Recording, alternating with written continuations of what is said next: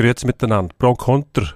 Diese Woche mit Fußball, Fußball, Fußball, Fußball, ganz viel Fußball. Es geht um den FCZ, es geht um einen toten Spielerberater, es geht um die Champions League und sogar die zweite Bundesliga knüpfen wir uns vor. Eigentlich erstaunlich. Und das schmücken wir noch aus mit ein bisschen Formel 1, mit Eishockey. Dort sind wir auch noch schön dabei. Und das machen wir gerade jetzt. Pro und Konter. Sportstreitgespräch mit Dino Kessler und Emanuel Gysi.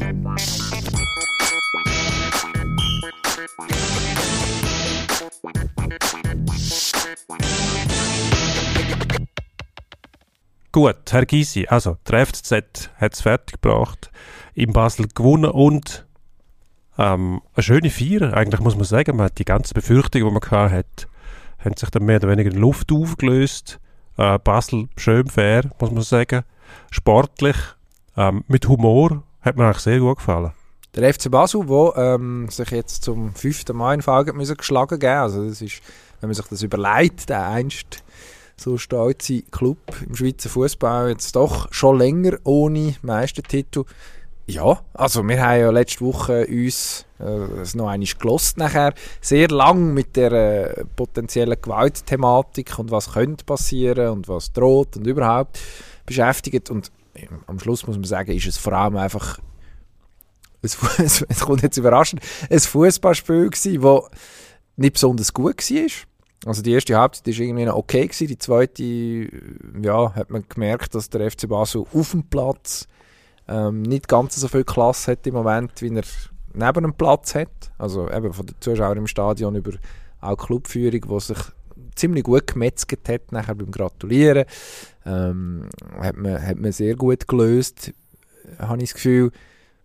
Und der FCZ hat irgendwie das gemacht, was er immer gemacht hat, nämlich einfach souverän, seriös abgeliefert, was man etwa erwarten kann. Ähm, ist jetzt es klingt gemeiner, als es gemeint ist. Es ist ja nicht eine Saison, wo, wo man überragt hat in dem Sinn, dass man ein Riesenmatch nach dem anderen abgeliefert hat und, und Gegner an die Wand gespielt hat. Aber man hat einfach ja, seriös geshootet und das lenkt dann gegen einen FC Basel in diesen fünf Minuten vor der Pause zum zwei Goal schießen.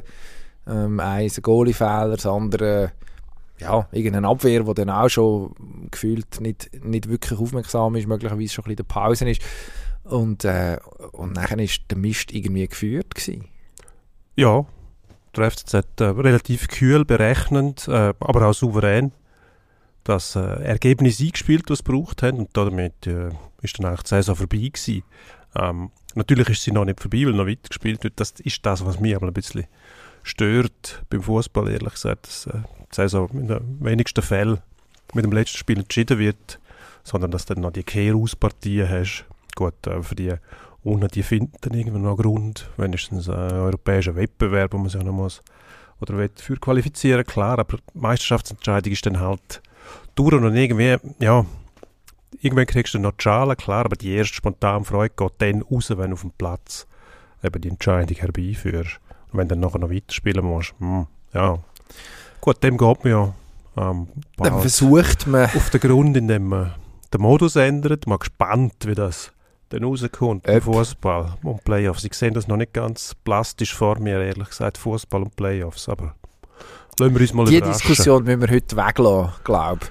Die müssen wir weglassen, genau. Ähm, der FCZ hat es geschafft, wie schon gesagt, und ist nachher auch souverän wieder heimgekommen. Es ist nicht viel passiert, da hat man sich eben weiß ich was für äh, Sachen ausgemalt, Teufel an die Wand gemalt, so Zeug hat man gemacht, was da alles äh, könnte passieren. Man vermutet irgendwelche Galgenstricke werden sich da versuchen, an denen zu vergreifen. Glücklicherweise nichts passiert. Jetzt sind wir eigentlich alle zufrieden. Und nachher, ähm, ja, auch für den 1. Mai muss man sagen, ähm, schlussendlich nicht viel passiert.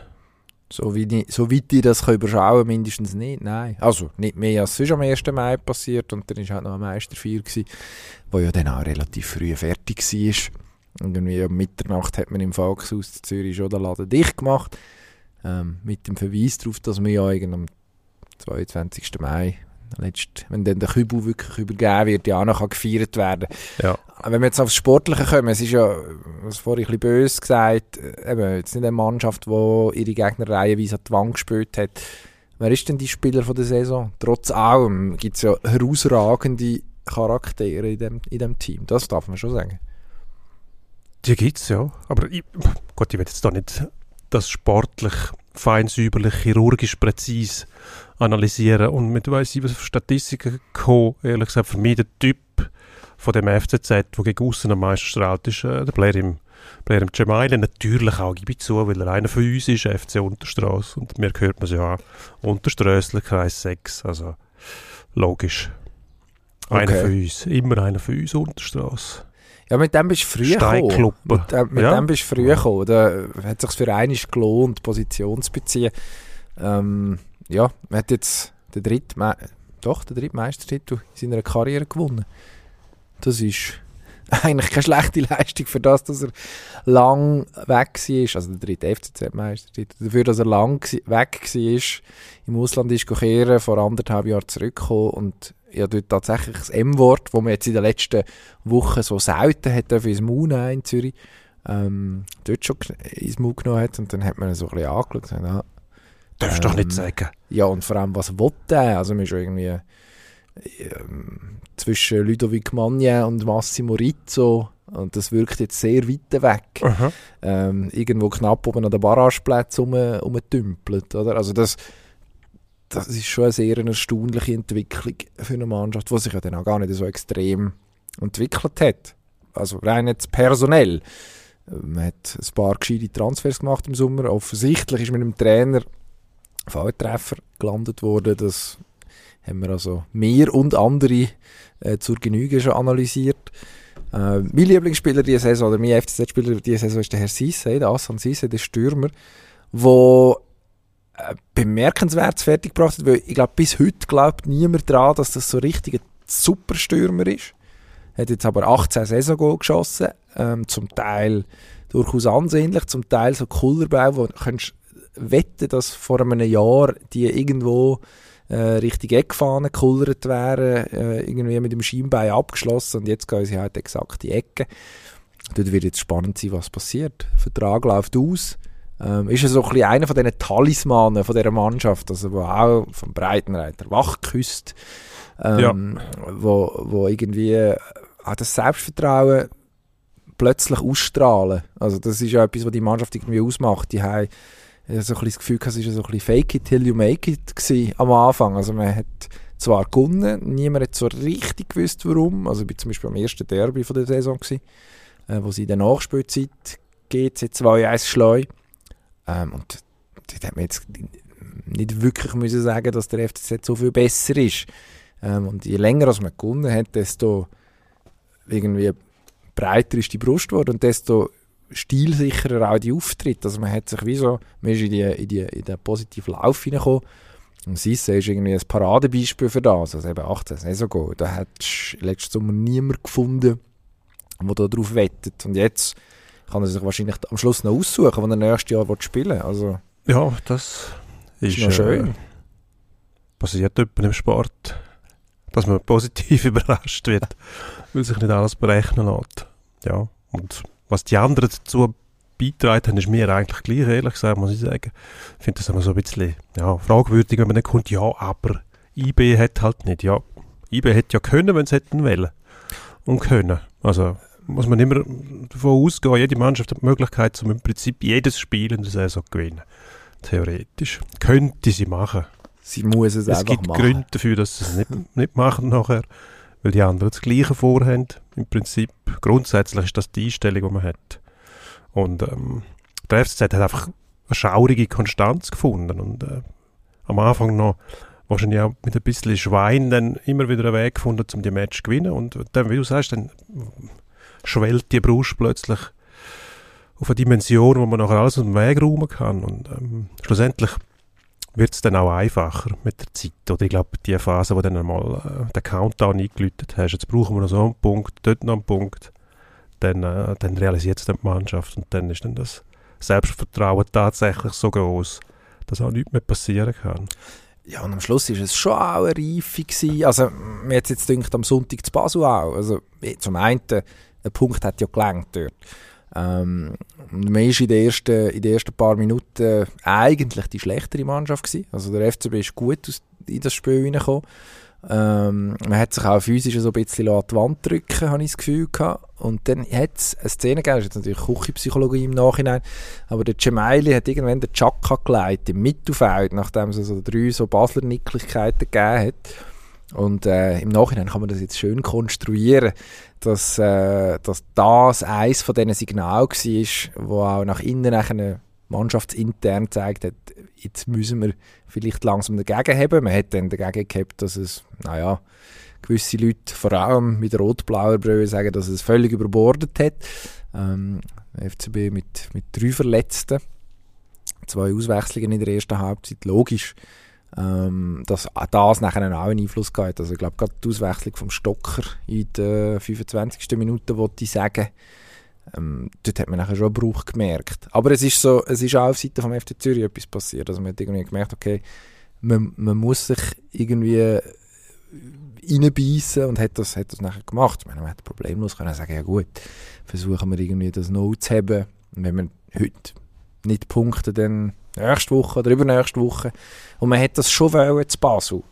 Und eigentlich ist es noch, du hast vorhin gesagt, ja, schade, hört die Saison nicht mit einem, mit einem Finalspiel auf, also mit einem Spiel mit finalem Charakter.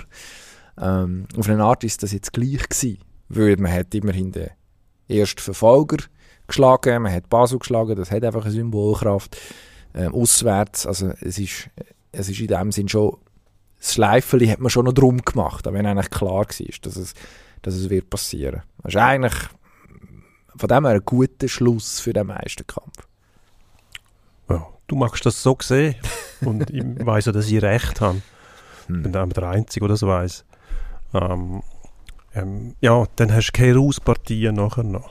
Ja, das ist das Risiko von dem Format, das du hast. besteht immer noch Gefahr, wie es jetzt in der Bundesliga passiert, dass man dann dem Meister schon vorwirft, dass er es nicht mehr ernst nimmt. Das finde ich dann total daneben. Weil die haben ihren Job ja gemacht. Also, wenn du nicht mehr gewinnen musst, dann musst du nicht mehr. Was die anderen machen, ist die hätten ja die Punkte können vorher holen Also, dort äh, Schnauze tief und einfach fertig spielen, Punkte selber holen. Also, wenn man da auf die Idee kommt, jetzt im FCZ zum Beispiel, oder der Bayern, bis vorzuwerfen, ja, nehmen sie nicht mehr ernst, dann würde ich sagen, ja, nein, nehmen wir nicht.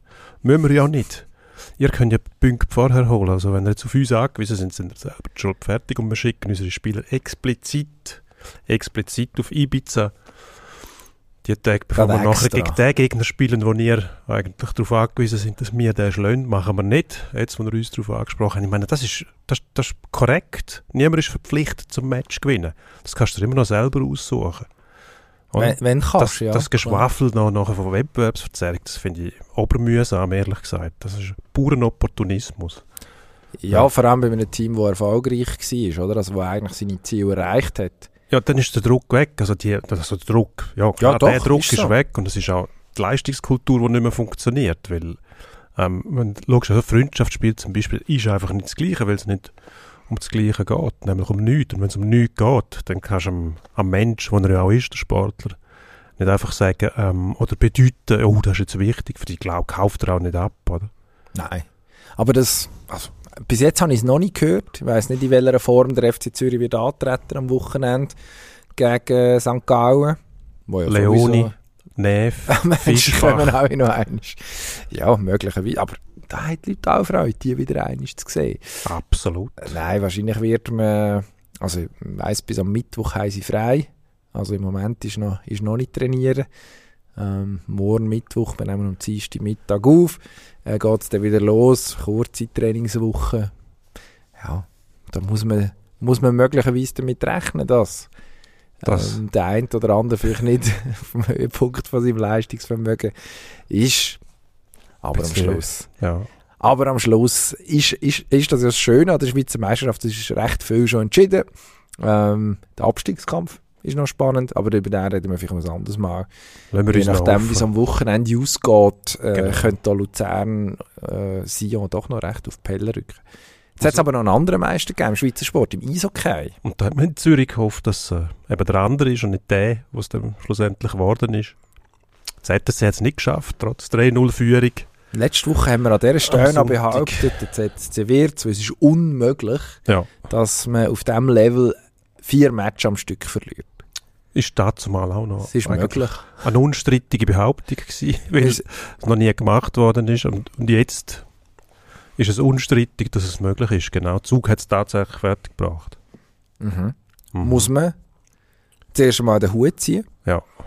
und staunen über zum einen, äh, also zum einen über den Verlauf der Serie, also so wie es nicht eindeutig war, dass der ZSC muss 3-0 führen nach drei Matches, ist es jetzt auch nicht logisch gewesen, dass der Zug alle vier Spiele in Serie gönnt.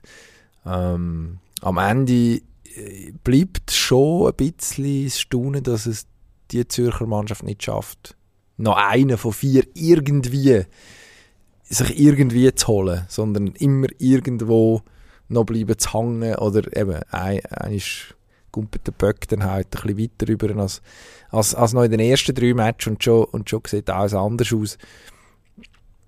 Ja, es ändert jetzt die Nachbetrachtung von dieser Saison natürlich schon extrem. Zug Titel verteidigt. Ja. Die klare Nummer 1 im Land durch das. Endgültig, definitiv. Ähm, Leonardo, Leonardo Cenoni, siebenfacher Meistergoalie mittlerweile, was auch unfassbar ist. Also, soll noch einer sagen, die Goalie-Position sich überschätzt. Sonst äh, müssen wir Herr Cenoni irgendwie unterstellen, er hätte einfach sehr ein gutes Näschen dafür, wo jetzt dann gerade als nächstes der Titel gewonnen wird. Aber äh, das, ich glaube, man kann schon sagen, dass es, dass es absolut ähm, das wird eine Marke sein, wo, wo glaube ich weiß nicht, ist ein Goalie in Sicht, wo du schon nur ansatzweise in die Nähe kommt, der einst. Müsste einer sein, der jetzt dann anfängt damit. Müsste ein Junge sein, wenn man so perspektivisch redet. Ähm, gute Goalie haben wir, auch dann Gambri, der den Finn behalten hat. Ähm, wo, der Herr Juvonen, der jetzt Juvonen, darf bleiben. So, also nicht gut gehabt hat. Gut, nützt jetzt unsere Hockey-Nazi nicht, das ist auch nicht das Thema, aber ich glaube schon, äh, ist auch eine spannende Diskussion, was in Zukunft passiert mit unseren Goalie, wenn wir das Ausländerkontingent erhöht für nächste Saison und Teams verfü ver verführt werden dazu, zum ausländischen Goalie holen, weil die zum Teil eben auch sau gut sind, muss man sagen. Kovar hat man jetzt gesehen, Juwonen, ähm, wirklich gute, gute, solide Goalie. Kovar auch, hat man gesehen, das äh, funktioniert einfach, aber was tut das mit unserer Goalie-Zunft nachher? Das ist aber das Thema, das wir so anders besprechen müssen. Jetzt, äh, wenn wir auch, natürlich, wie schon angesprochen, die Wahnsinnsleistung vom EVZ, ähm, das mentale Kunststück im Final vier Matches hintereinander zu gewinnen mit dem Rückstand ist eigentlich wahnsinnig, ja? weil, man, weil man halt dann auch nicht mehr im Zustand ist wie in der, ersten Runde im Viertelfinal, wo die Reserven noch äh, grösser sind. Aber dann kommt der Schwung ins Spiel, oder? Und das ist immer die Diskussion, was richtet der Schwung an? Und der Schwung, ja, der kann Müdigkeit vertreiben. Wenn Begeisterung aufkommt, Euphorie, das willst du möglichst lang konservieren, das ist logisch. Was mich am meisten beeindruckt hat, ist das vierte Spiel gewesen, ähm, im, im Hallenstadion, wo Zürich mit der 3-0-Führung einfach nur müssen zumachen Und dort war der Zug eigentlich schon am Boden gewesen, ist zwar immer näher dran gewesen, aber der Auftritt von Zürich nachher hat mich ein bisschen verschreckt. Das war relativ ähm, blutarm. Gewesen, ja, oder? als ob man erwartet hat, dass sich der Zug da einfach in den Staub liegt, leidet. Oder? Das ist jetzt erledigt, das holen sie eh nicht mehr auf, also lassen uns doch das locker heimschaukeln. Und dann hat Zug umgestellt. Das war das zweite Spiel mit dem Klingberg. Ist äh, mit dem Messer zwischen den Zähnen, das Messer, das sie vor am Hals hatten, sind sie ins Vorchecking, haben die Räume viel länger gemacht. Und plötzlich hast du das Gefühl gehabt, Zürich hat gar keinen Zugriff mehr auf das Spiel. Oder nicht mehr in dem Maß, wie sie hatten. Das ein paar Spiele dauert, bis sie wieder die Möglichkeit hatten, um den Gegner in der eigenen Zone festzuschnüren. Und das ist ein bisschen der Eindruck, der dann auch das vermittelt von einer ansatzweise Dominanz, die man hat über den Gegner. Ja, also was ähm, im Nachhinein ist es immer einfach zu sagen, so wie mit dem Gemaili-Foul am Chaka. Ähm, die, das, das, vierte Spiel mit, mit Zürich, wo ja, keine Intensität gebracht hat, hat man das Gefühl gehabt, oder? Ob man jetzt erwartet hat, dass der Zug sich ergibt oder ob es irgendwie die Gemengelage ist aus bevorstehendem Titel, Sweep, ähm, was eine riesige Leistung wäre, nachdem man schon im, im Halbfinale zu Null gewonnen hat. Dann noch irgendwie Hauenstadion-Abschied, wo irgendwann in der Luft gehangen ist. Haben wir ja letzte Woche auch darüber geredet.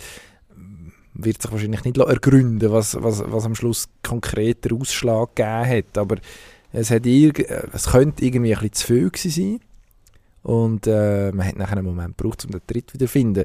Hat aber, also muss man schon auch sagen, ich spiele 5 und 6 eigentlich Gelegenheiten gehabt, um selber wieder, ähm, also selber wieder in, in, irgendwie in die Offensive gehen, selber auch den Sack zuzumachen. Es war ja nicht so, gewesen, dass man, dass man dort völlig ohne, völlig ohne äh, Chancen oder sogar Führung, äh, in Führung gelegen ist, sondern man ist eigentlich da gewesen und hat dann, hat dann irgendwann, irgendwann nahm sich den Schneidlo abkaufen. Sagt sich jetzt im Nachhinein so leicht. Zürcher werden sagen, äh, der Herr Grönborg gehört, wo, der, wo auch von einfach Packbounces geredet hat, ist so ein bisschen äh, eine Plattitüde natürlich. Eben, der Böck kumpelt, einer ist so und einer ist so und einer ist für uns und einer ist für die anderen und am Anfang für die ist, ist, er laut Grünborgscher Interpretation eher für einen ZSC kumpelt und am Schluss dann hat er für Zug. Ich weiß nicht, ob es so einfach ist. Ähm, was, was mir erstaunt hat, ist, dass auf Seite vom ZSC relativ wenig versucht worden ist, nachher, was ähm, das Line-Up angegangen ist.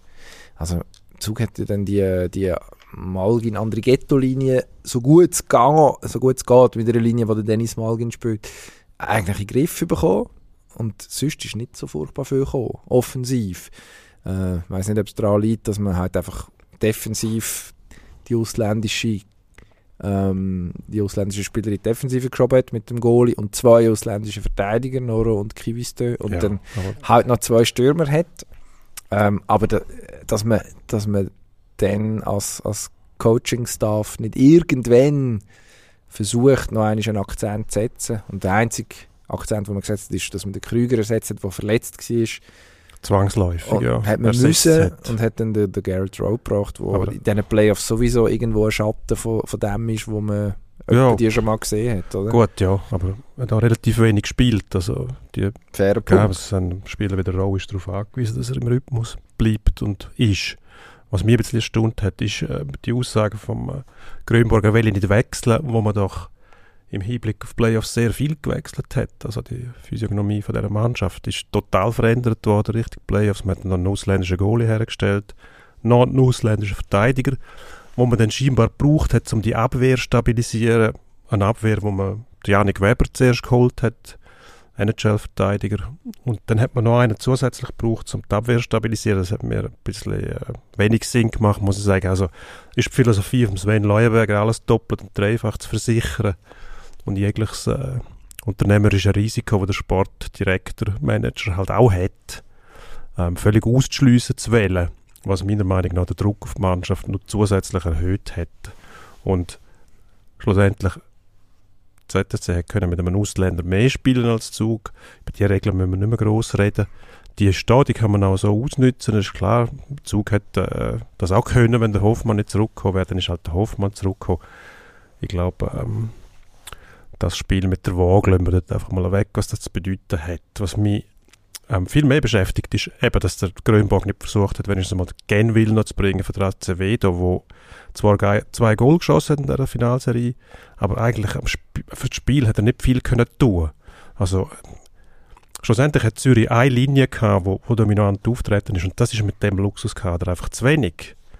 Absolut zu wenig. Äh, vor vier Jahren als Meister geworden sind 2018 mit dem Hans Kossmann als Feuerwehrmann, wo dann gemerkt hat, der Kader, den musst den musst ausnutzen und der hat mit vier Linien gespielt und hat in der vierten Linie Leute gehabt, wie der Künzle, ähm, Brassel zum Beispiel, wo tatsächlich eine Rolle gespielt haben. Und der Grönborg hat auf das Konzept vollkommen verzichtet. Hat es versucht mit einer Linie, Zug, wie du gesagt hast, so gut wie möglich kontrolliert. Ich glaube, das ist das Maximum, was sie zulassen haben, sind der Goal von Malgin. Das ist einfach ein wahnsinnig stark brillanten Einzelspieler, dass der der mal abgeht, kann ich verstehen, aber aus der Kombination aus der andere Ghetto hat sich bemüht, das muss man wirklich sagen, aber der hat ja eigentlich ähm, für die Offensivproduktion keine Rolle mehr gespielt, der hat man aus dem Spiel genommen und nachher hast du drei Linien bei dieser stark besetzten Mannschaft, die nichts mehr Stand bringen. Das ist hilflos. Sehr erstaunlich das. Also dort, äh, also offensichtlich hat er ja um jeden Preis einen zweiten ausländischen Center haben. Das hat man, ja, hat man gemerkt, weil darum bringst du den Rowe ähm, darum, es hat auch wie, nie wie eine Option gewirkt von außen, äh, den Quen will irgendwie zu laufen, weil sonst hättest du müssen, weiß nicht, der Justin Sigrist eins aufschieben oder ein anderer Ghetto plötzlich wieder auf Center stellen, was er vor einem Jahr mal gemacht hat, aber auch eher aus der Not raus. Ähm, Team ist jetzt auch nicht, scheint ihm nicht so richtig ans Herz gewachsen zu sein in den letzten Jahren. Also es ist dann am Schluss gleich, es ist noch erstaunlich, relativ viel Stückwerk. Eigentlich das, was man beim ZSC die ganze Saison vorgeworfen hat. Und jetzt hat man, dann hat man das Gefühl, jetzt klickt Und jetzt kommen sie genau im richtigen Moment in Schwung. Das ist vielleicht auch durch das, dass die Mannschaft so prominent bestückt ist. Ähm, die wird dann halt in den Playoffs sehr richtig gut. Ähm, ja. Jetzt, jetzt könnte man natürlich böse sagen, Stell dir vor, die bringen im Spiel, was ist das Spiel 5, was sie noch führen, Malgin 1-0, ähm, bringen das irgendwie über die Runde, gewinnen. Man sagt niemand etwas, sagen alle, alles richtig gemacht. Sven Leuenberger hat seriöserweise ähm, noch einen ausländischen Goalie gehabt, hat noch einen zusätzlichen finnischen äh, Spitzenverteidiger aus, aus der KHL hat er gehabt, äh, mit dem Kiviste. Ähm, hat alles für einen Erfolg da und der Mannschaft kein Alibi gegeben. Mhm. Ja, könnte man auch sagen. Wenn, ja, aber es ist ja, wenn ich Lotto spielen würde, würde ich vielleicht mal gewinnen. Ich erwarte es nicht, aber da ich nicht spiele, habe ich auch nicht die Chance zu gewinnen. Also, nein, ich weiß, was du meinst, du hast vollkommen recht. Wie weit wäre das gegangen? Wir haben aber schon Pläne in der Schublade gehabt, um das ganze Konstrukt sowieso zu hinterfragen, weil es einfach aus unserer Sicht, da gehörst du dazu, ob du oder nicht, einfach keinen Sinn macht also, dass man so viel Geld in die erste Mannschaft pumpt, ohne Rücksicht auf Verlust und gleichzeitig nochmal fast so viel Geld in eine Nachwuchsorganisation, die nachher quasi als solides Fundament, aber einfach nebendran steht und statt die, die Profiabteilung nachher auf das Konstrukt aufzubauen und irgendwie mit einem Stegenhaus zu verbinden oder mit einer Nabelschnur von mir aus, ähm, hast du ein zweites Konstrukt, das nebendran steht und nicht einmal durch einen Keller verbunden ist am Schluss. Also du hast bewirtschaftest zwei zwei voneinander unabhängige Abteilungen eigentlich und nützt die Synergien nicht mehr. Und das ist am Sven Leuberger seiner Überzeugung geschuldet und seiner Einstellung. Er schafft wie ein NHL-Manager, also alles auf jetzt, weil du kannst jederzeit wieder neue Spieler holen aus dem Draft oder durch Trades. Und das ist bei uns einfach nicht so. Und wenn du ähm, die Nachwuchsabteilung unterhaltest und du könntest Nachwuchs einbauen, nimmst einen Haufen Druck von der Mannschaft und dem sagst du, wir bringen Junge, die müssen noch etwas lernen, und da ist da kein Fan, kein Journalist, niemand ist so böse. Und den Anspruch kannst du ja behalten, kannst sagen, wir sind immer noch Spitzenorganisation, wir wollen Meister werden, wir wollen aber gleichzeitig auch Nachwuchs einbauen. Und wenn das Konzept in Kübel und Tonnen ist, dann erwarte ich ähm, vom, vom Walter Frey dann irgendwann auch mal eine Reaktion. Dann muss man sagen, ja gut, dann sparen wir uns aber das Geld mit dieser Ausbildung und buttern wirklich nur noch in die erste Mannschaft. Aber ich glaube, das ist nicht die Idee. Das wäre vor allem schlecht für, auch für den Rest des Schweizer Eishockey. Also aus der ZSC-Nachwuchsorganisation raus kommen ja dann ähm, eben nicht nur ZSC-Spieler, ähm, wobei man auch muss sagen, die Malgins und andere Ghettos, die man jetzt teuer äh, gekauft hat, die sind natürlich ursprünglich einmal aus der Lions-Organisation. Also gut, Dennis Malgin wird immer ein Altner sein, das ist klar. Aber, äh, aber ja, ist, ist früh, früh, früh, schon, früh schon bei der GCK Lions dann irgendwann äh, im Nachwuchs gewesen und dann auch ähm, in der, in der Nazi B, in der Swiss League, bevor er dann über ist auf Nordamerika. Und wo man jetzt gespannt sein, ob da auch falls sich nochmal ein Türchen auftut, ich weiß es nicht. Also nochmal ein bisschen reifer, noch einmal, noch einmal zeigt, was er eigentlich kann. Also wirklich, wie das letzte Woche schon gesagt, einer von diesen Spielern, die du einfach willst sehen, spielen ähm, und wo es sich tatsächlich auch lohnt, ein bisschen Geld zum Eintritt äh, für ein bisschen Eintrittsgeld in die Hand zu nehmen. Absolut. Also ich hoffe, wenn man jetzt ZSC kritisiert dafür, äh, teure Spieler zu holen, ich hoffe, der bleibt und spielt auch nächste Saison in der Schweiz. Einfach, weil es gut wäre für die Liga. Aber jetzt müssen wir weiter. Apropos Spielerwechsel. Ah, schön, wunderbar. Es ist einer gestorben letzte Woche. Ja. Zweimal. Mehrere Mal. Mino Raiola, nein, es ist, äh, schmaler Grad mit äh, Scherzen über, äh, über äh, frisch verstorbene Menschen. Aber ähm, es hat die Falschmeldung gegeben, zuerst Mino Raiola, ähm, sagenumwogene Spielerberater, ähm, unter anderem der von Zlatan Ibrahimovic, aber auch Erling Haaland, sein Hund, genau, eine ganze die Reihe. Pogba. Andere Namen, genau. Ähm, ist, ist letzte ähm, Woche relativ jung seinen 50er gestorben und jetzt reden plötzlich auch über Berater und über Agenten und über was die so tun. Ja, und je nachdem, wo man reinlässt, ähm, hört man oder spürt man Bewunderung raus aus diesen Kommentaren oder auch einfach nur Ablehnung. Und äh, ja, wenn man gewisse Leute fragt, was von diesen Spielern vermittelt halten, Abstand hört man dann. ähm, das machen die Spieler aber nicht, die brauchen die scheinbar. Ich bin selber Profi gewesen, habe nie einen Spieler vermittelt, braucht, ist auch eine andere Zeit gewesen. Man hat mir dann immer gesagt, ja, mit dem hättest du noch ein bisschen mehr können rausholen Ist vielleicht auch eine persönliche Einstellung, die man hat und vielleicht Priorität, die man setzt oder auch nicht. Was hast ja du sagen. gemacht, wenn du einen Vertrag unterschrieben hast? Dann bin ich zum Präsidenten, habe mit dem geredet und äh, ist meistens zu meinem Glück der Fred Jägli gewesen, wo man sich können per Handschlag auf etwas einigen Aber mir hat es wirklich auch nicht interessiert. Also selbst wenn ein Konkurrenzangebot rum war, ähm, dann habe ich ihm das gesagt und er hat ge- auch gewusst, um was es geht. Und er hat gesagt, schau, wo wir uns finden und dann machen wir das und setzen noch ein Jahr drauf oder irgendetwas. Und für mich hat das meistens gestimmt. Ähm, natürlich hätte man mit einem Spielervermittler viel mehr können rausholen oder viel mehr, einfach ein bisschen mehr. Ich habe mich dann einfach gefragt, was bringt das am Schluss? Oder schlussendlich ist die Vertrauensbasis für mich etwas am Wichtigsten gewesen, dass man sich wohlfühlt auch und an einem Ort wie Zug, wo ich mehr als zehn Jahre gespielt habe, was immer auch gegenseitiger Vertrauensbeweis ist, ähm, wenn man so lange an einem Ort ist. Das heisst, ähm, der Club zeigt dir so die Anerkennung, dass es, dass es stimmt für ihn und du machst das Gleiche mit dem Club. Da Das ist brauchst einfach, weil du so schlecht verhandelt hast. Du bist einfach zu günstig ist Ich möglich, ich ja. gefunden, den behalten wir. Das ist ein guter Deal. Ja, mein Großvater war Bähnler bei der Rätischen Bahnkur und äh, hat mir immer gesagt, hm, es muss dir einfach wohl sein und du musst genug Geld haben, dass du kannst ein Stück Brot und eine Salami kaufen und dann ist eigentlich gut. Für das hat es gelangt. Das hat es gelangt. Äh, Das ist gegen das. Das ist nicht schlecht. gegen das. Wie ist es bei, was würdest du sagen, was ist der Anteil zu deiner Zeit? Wie viele Spieler ein Agent oder Berater oder wie auch immer? Das hat dort ziemlich KH. erst gerade angefangen. Der Dag Honecker ist dort so be- berühmt worden. Der ja, hat mit mir noch in der Nazi gespielt und ist dann ziemlich schnell einmal Spieler, ähm, Vermittler, Agent, wie man dem mal sagen will, geworden. Und der hat dann sofort angefangen, die Preise aufzutreiben, oder? Und ist dann recht schnell auch verhasst bei den einen, geliebt bei den anderen. Ähm, man hat dann einfach mitgekriegt, dass durch die Spielervermittler sehr viel Unruhe ins Umfeld kommt. Also Diskussionen um, um verlängerte Verträge haben sich ins Unendliche ausgewalzt, weil man, weil man einfach hat spekulieren und immer wieder Angebote von anderen Clubs ins Spiel gebracht hat, wo man zuerst noch nicht gewusst hat, stimmt das oder stimmt es nicht. In den meisten Fällen hat es nicht gestimmt, in, in anderen Fällen hat es gestimmt. Also ich habe mich immer gefragt, für was braucht es die Leute? Das sind Zwischenhändler, die eigentlich selber nichts machen. Das Wort Parasit nehme ich jetzt aus Rücksicht auf den eben verstorbenen Herrn Raiola nicht ins Maul, aber das ist natürlich schon, jetzt habe ich es gleich gesagt, Wette ich eigentlich nicht, weil das ist ja legitim, dass man es macht. Ich habe mich einfach immer gefragt, für was braucht es die Leute? Weil da, die Verhandlungen kann ich selber führen. Wenn ich, wenn ich einen Anwalt brauche, dann nehme ich einen Anwalt. Wenn ich Versicherungsexperten brauche, dann äh, muss ich zu dem.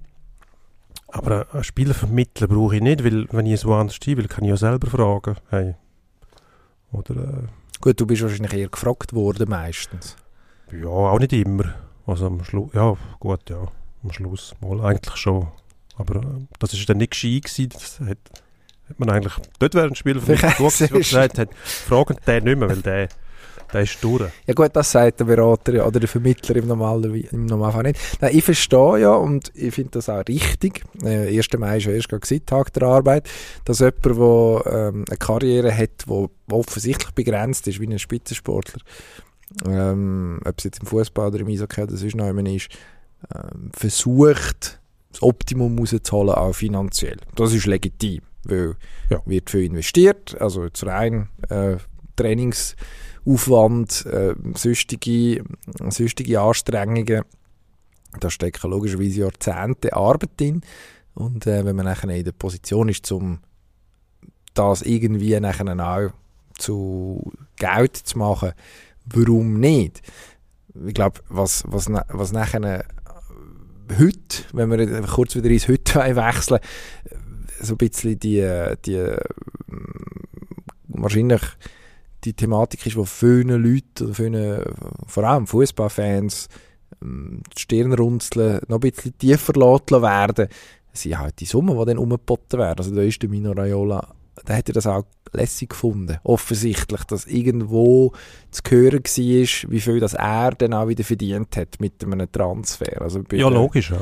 In dieser, in dieser Haaland-Transfergeschichte redet man von 40 Millionen Euro, die an Vermittlungsgebühr ähm, soll fällig sein bei einer Ablösesumme, die laut Klauseln irgendwo zwischen 75 und 90 Millionen offenbar festgeschrieben ist. Also die Hälfte. Aber was, für was brauchst du denn da noch? Vermittler, wo, wenn, wenn die Ablösesumme eh schon feststeht? Ja, man kann vor allem auch fragen bei einem Spieler wie einem Erling Haaland, warum muss der vermittelt werden? Der ist sehr gut vermittelbar wahrscheinlich. Ja, und was ähm, hindert der, der Haaland zum Beispiel äh, selber mit dem äh, der Sportchef bei Manchester City oder mit dem Gut. Pep selber zu verhandeln und sagen, ja, ja, aber also, den Lohn den bringen wir her, das kann er versprechen. Also, für was brauchst du einen wie der Raiola, wo dann, wo dann bei Manchester, der, der, Beispiel Pogba, was hat er da, 20 Millionen Euro? Kannst du sagen, er hat natürlich... 20 Millionen, das sind... So, viel, so viel sehen andere Fußballer in, in ihrer ganzen Karriere nicht. Und ja. er als Vermittler, der ja eigentlich weder Fußball spielen kann, noch ist er Manager offensichtlich, ähm, kassiert er Summe. Das ist erstaunlich. Da wird einfach Am Geld Schluss, vernichtet schlussendlich. Ah, oder? Und die, das, dieses, die selbstverliebten Agenten oder es gibt auch ganz seriöse, die es wirklich braucht, die die Spieler tatsächlich beraten, was ja auch nötig ist, was ja eigentlich auch schon ein komisches Zeichen ist, wenn, wenn Erwachsene Leute Beratung brauchen, um zum Beispiel eine Steuererklärung auszufüllen, was ja eigentlich, äh, da muss man kein intellektueller Höchstleister sein, um das zu können, aber scheinbar übergibt man alles in fremde Hände, oder? Für mich ist das wirklich Blutsaugerei, muss ich sagen. Auf ich, dem Niveau. Ich, ich rede nicht von, von Schweizer Hockeyspielern, wo, ähm, wo es um kleine Summen geht, wo vielleicht tatsächlich noch einen Unterschied rausholen wo es dann aber auch um Beratung nebendran geht, wo Pläne erstellt werden, wo Scouting betrieben wird und so weiter. Aber bei diesen Summen, da geht es wirklich nur darum, irgendwelche Leute abzuzocken. Also die 40 Millionen, bei denen muss man, glaube ich, nicht diskutieren. Also wird wahrscheinlich der Herr Raiola hat jetzt können erklären, warum er so viel wert ist. Und dort hat dann irgendwie Vater Haaland ja auch noch irgendwie 30 Millionen bekommen, wo man, äh, ja, das, das ist dann ein bisschen, äh, ja, ritzt die Grenzen vom guten Geschmack tatsächlich. Dort wäre natürlich eigentlich auch äh, äh, Fußball-Weltverband die FIFA möglicherweise gefordert, in, in irgendeiner Form dem, dem Treiben eine Sende zu setzen. Und, und, äh, und ich, dafür zu sorgen, dass also äh, das ist ja dann tatsächlich image-schädigend, weil was du sagst, stimmt, oder? Es gibt ganz viele Berater, die total seriös arbeiten und wo selbstverständlich kann es hilfreich sein, als ob es jetzt als, als 18, als 20 oder als irgendwie 27-jähriger Profi äh, wo möglicherweise eine Karriere noch, in einem Ausland anstrebt, dass es jemanden gibt, wo, wo für dich schaut, wo, wo deine, deine Interessen tatsächlich im Blick hat, wo auch weiss, wo die Fallstricke sind, wo ungefähr kann einschätzen kann, wem kann man vertrauen, wem kann man eher nicht vertrauen. Ähm, da gibt es da gibt's genug, genug Beispiele von, von Spielerberatern, Agenten oder wie auch immer man es im Endeffekt nennt. Ich finde Agenten einfach viel besser ähm, wo, wo, wo ihre, irgendwo ihr, ihr Geld wahrscheinlich wert sind, wo dann auch nicht so absurde Summen garnieren, sondern man hat man, man, man erbringt tatsächlich in irgendeiner Form eine Dienstleistung. Der Traum ist logischerweise, oder der Traum, das Idealbild ist am Schluss wahrscheinlich wieder in der, irgendwo in Nordamerika, wo, wo sehr klar reguliert ist, was ein genau. Spielervermittler darf verlangen ähm, und, und wie sich das zusammensetzt. Und, und nachher gibt es eigentlich auch keine allzu grosse Diskussionen mehr. Da gibt es höchstens noch etwa die mal eine Kontroverse, weil einer ähm, sich in der Öffentlichkeit für einen von seinen Klienten stark macht und zu einigermaßen drastischen Mitteln greift. Ähm, aber das ist ja dann irgendwo auch wieder Unterhaltung. Das finden wir ja dann wieder lässig. Also von dem her, ja. Ja, unbedingt, ja. Aber das müsste eigentlich reguliert sein, dann hättest du auch die Summen im Griff. Und äh, derige Figuren würden vielleicht gar nicht auftauchen in dem Geschäft, weil es zu wenig lukrativ ist. Oder letztes Mal einem zugelassen, einem Podcast, was der von sich gegeben hat. Also, der lebt in einer Blase, hat wirklich tatsächlich das Gefühl, er sei wichtig, oder? Und da frage ich mich dann schon. Und gleichzeitig merkst du, es geht eigentlich nur ums Geld. Das ist das Wichtigste. Nichts anderes zählt. Aber die Vorgabe ist dann, ja, man kümmert sich um die Spieler, schauen, wo der am besten spielt. Nein, es geht um das Geld. Du willst den so teuer wie möglich so hinbringen, dass du so viel wie möglich kassierst, obwohl du gar nichts bieten kannst. Weil von Fußball versteht der Spieler viel mehr als der, der vorgibt, dass er etwas drauf steht, sonst wäre er ja irgendwo in einem Club angestellt als Scout oder als Manager und so weiter. Ähm, völliger Widerspruch. Also eben die, auch die Selbstüberhöhung von denen, dass sie wichtig sind, finde ich völlig daneben. Es gibt gute Agenten, die völlig diskret auftreten. Von denen hörst du praktisch nichts. Hörst höchstens mal ein, Lo ein Lob von einem Spieler, der sagt, hey, mein Agent ist einfach Top-Klasse. Im Hockey gibt es einen Haufen von denen. Ähm, man hört einfach nicht viel von denen, weil, weil die sich zum Teil auch zurückhalten, was sympathisch ist. Und die, die es nicht machen, die sind dann wahrscheinlich eben die, die nachher als Parasiten beschimpft werden, weil halt die riesen Summen tatsächlich auch keinen Sinn mehr machen. Wenn man das regulieren würde, auf wenige Prozent aber zum Beispiel, dann würdest du von denen wahrscheinlich gar nicht reden, weil es dann weniger geben würde, weil sie nicht so viel Geld verdienen Sie hätten einfach nicht so viel Zeit, um von sich reden machen, weil sie mehr müssten arbeiten. Sage ich boshaft. Also, schnell weiter. Apropos vernünftige Lohnsumme. Formel 1. Wechseln wir die Unterlage. Hm. Auf den Asphalt. Tarmac. In Miami wird zuerst mal seit langem, glaube ich, hat es mal ein GP gegeben. Aber es ist höchste Zeit geworden eigentlich, dass man in den USA den Fächer ein bisschen aufmacht, das Formel 1 hat mm. lange den GP Austin gegeben, man ist in Indianapolis gefahren vor einer Weile.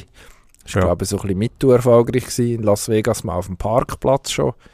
Vom ähm, Caesars Palace, genau. genau.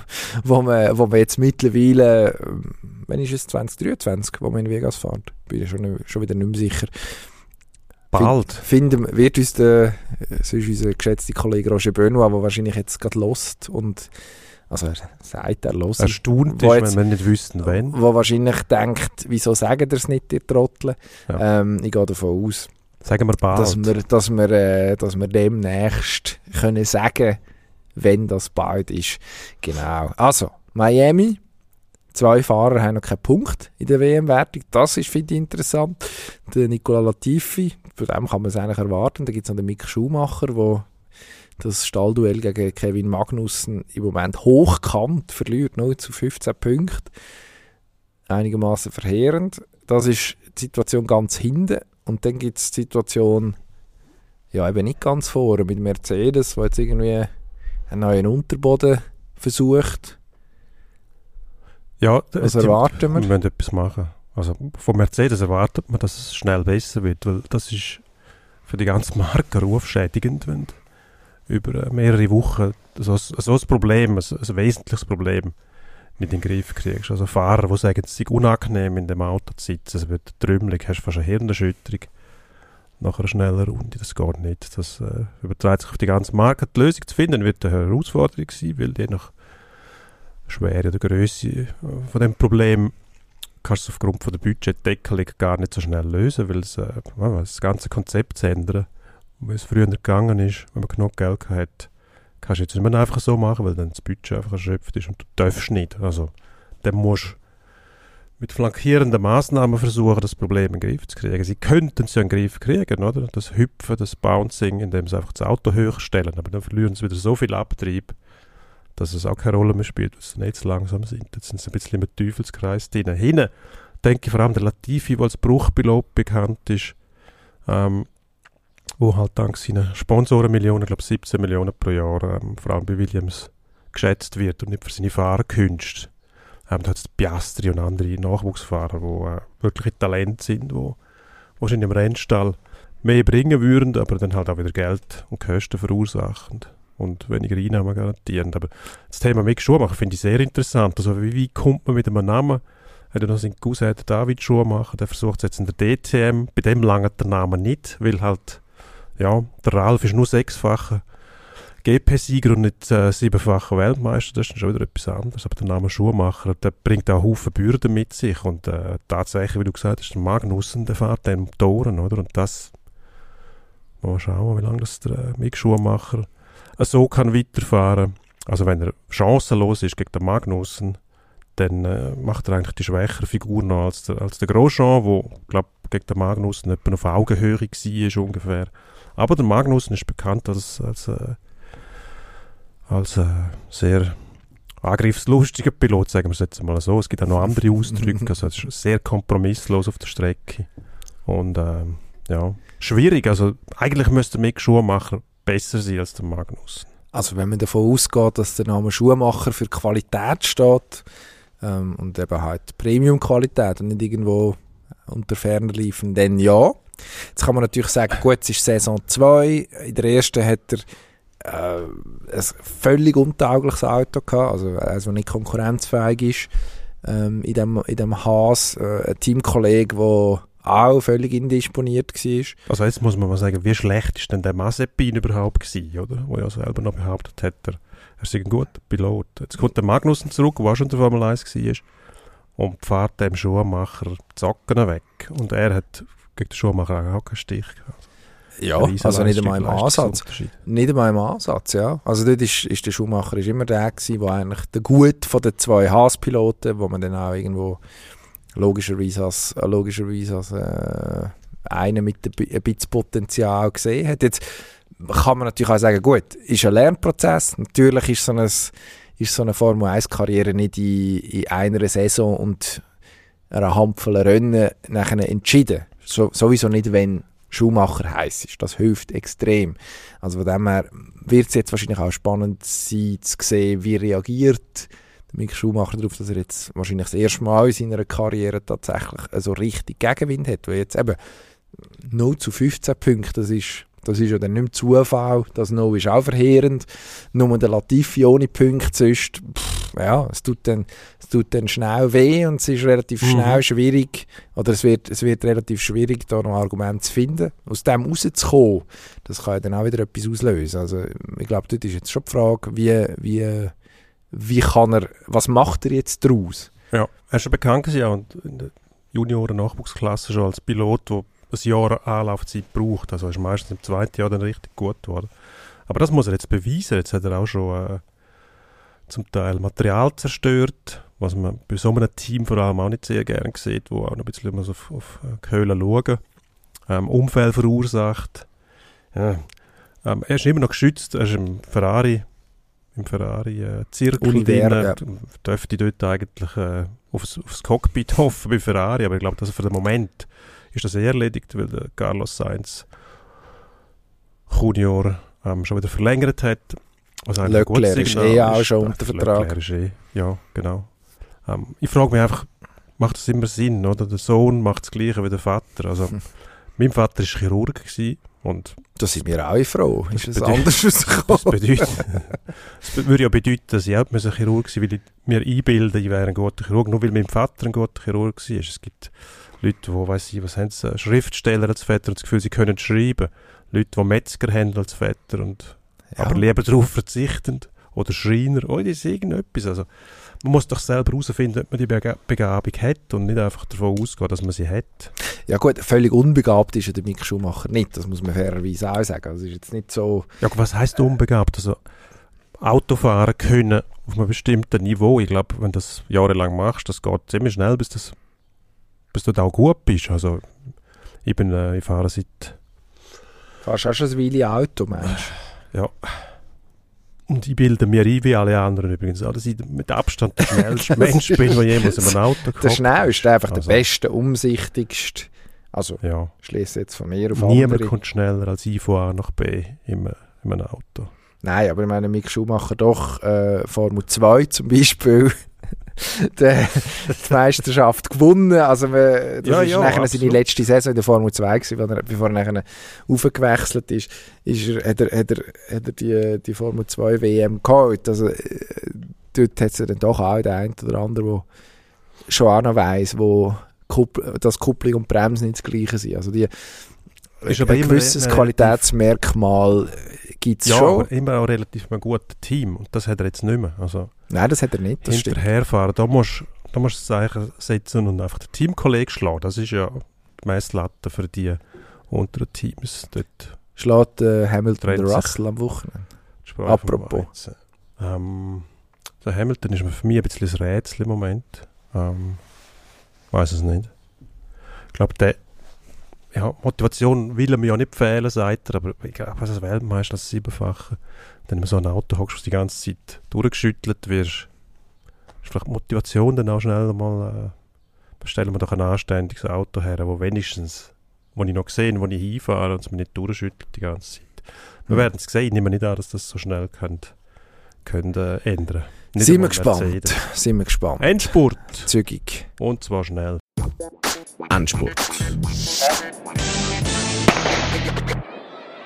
Champions League ist aktuell, heute Abend, wir nehmen am Dienstagnachmittag auf, spielt Liverpool schon in Villarreal in Spanien und versucht dort zuzumachen, zweite Führung, da können wir nicht mehr viel sagen, weil wenn man das los, dann hat man es schon im Kopf, aber Real, Ja. Manchester City, eine Wahnsinnspartie gewesen, also das Manchester City die ersten 10 Minuten, pff, schalten und walten, nach Belieben, Real hat sich dann gewehrt, 4-3 ist das Ergebnis am Schluss, das lässt Real eigentlich noch alles auf, Ja. wie kommt es raus?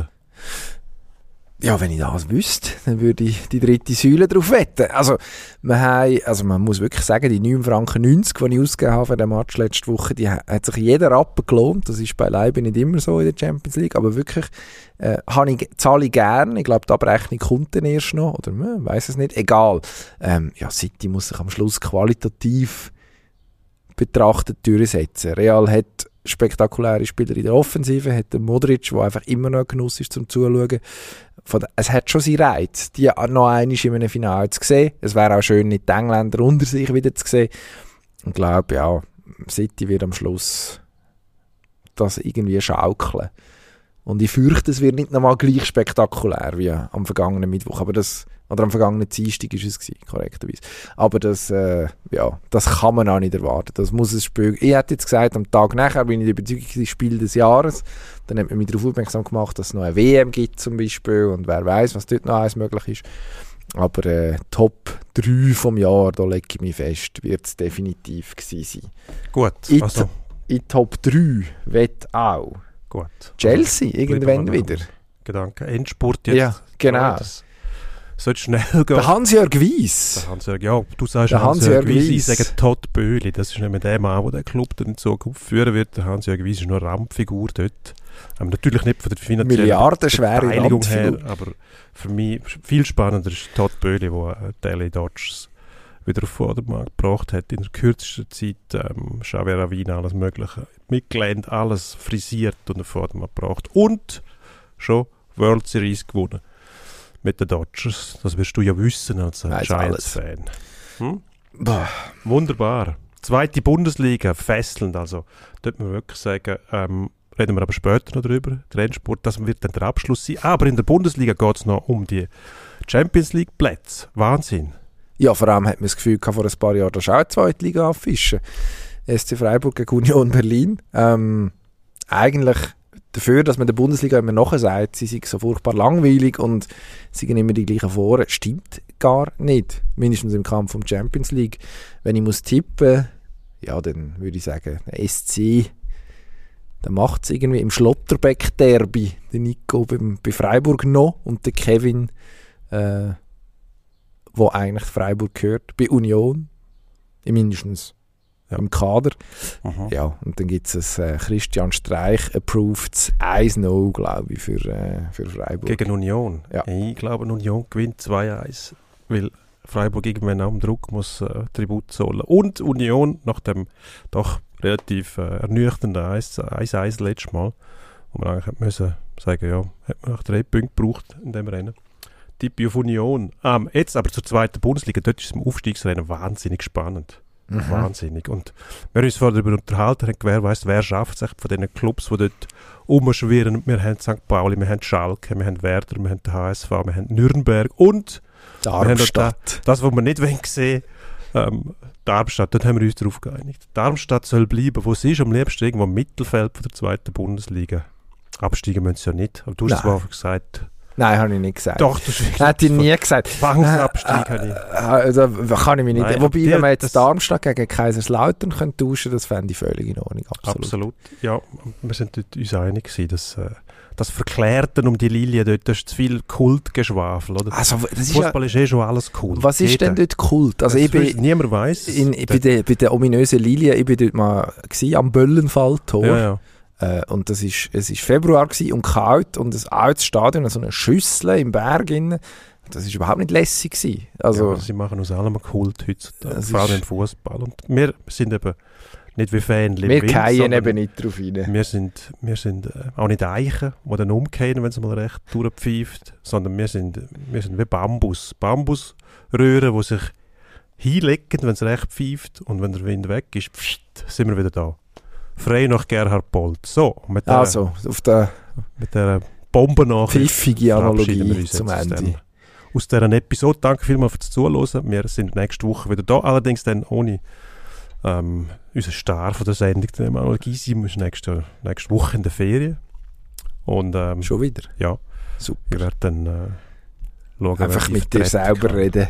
Genau. Eine Stunde. Wieso eigentlich nicht? Das geht nicht gut, wenn ich mit mir selber in einem Raum bin, dann fahre ich meistens streiten. Das würde ich gerne hören. Ja. Hören Schauen dann nächste mal. Woche. Wiederhören. Wir bedanken uns. Auf Wiederhören.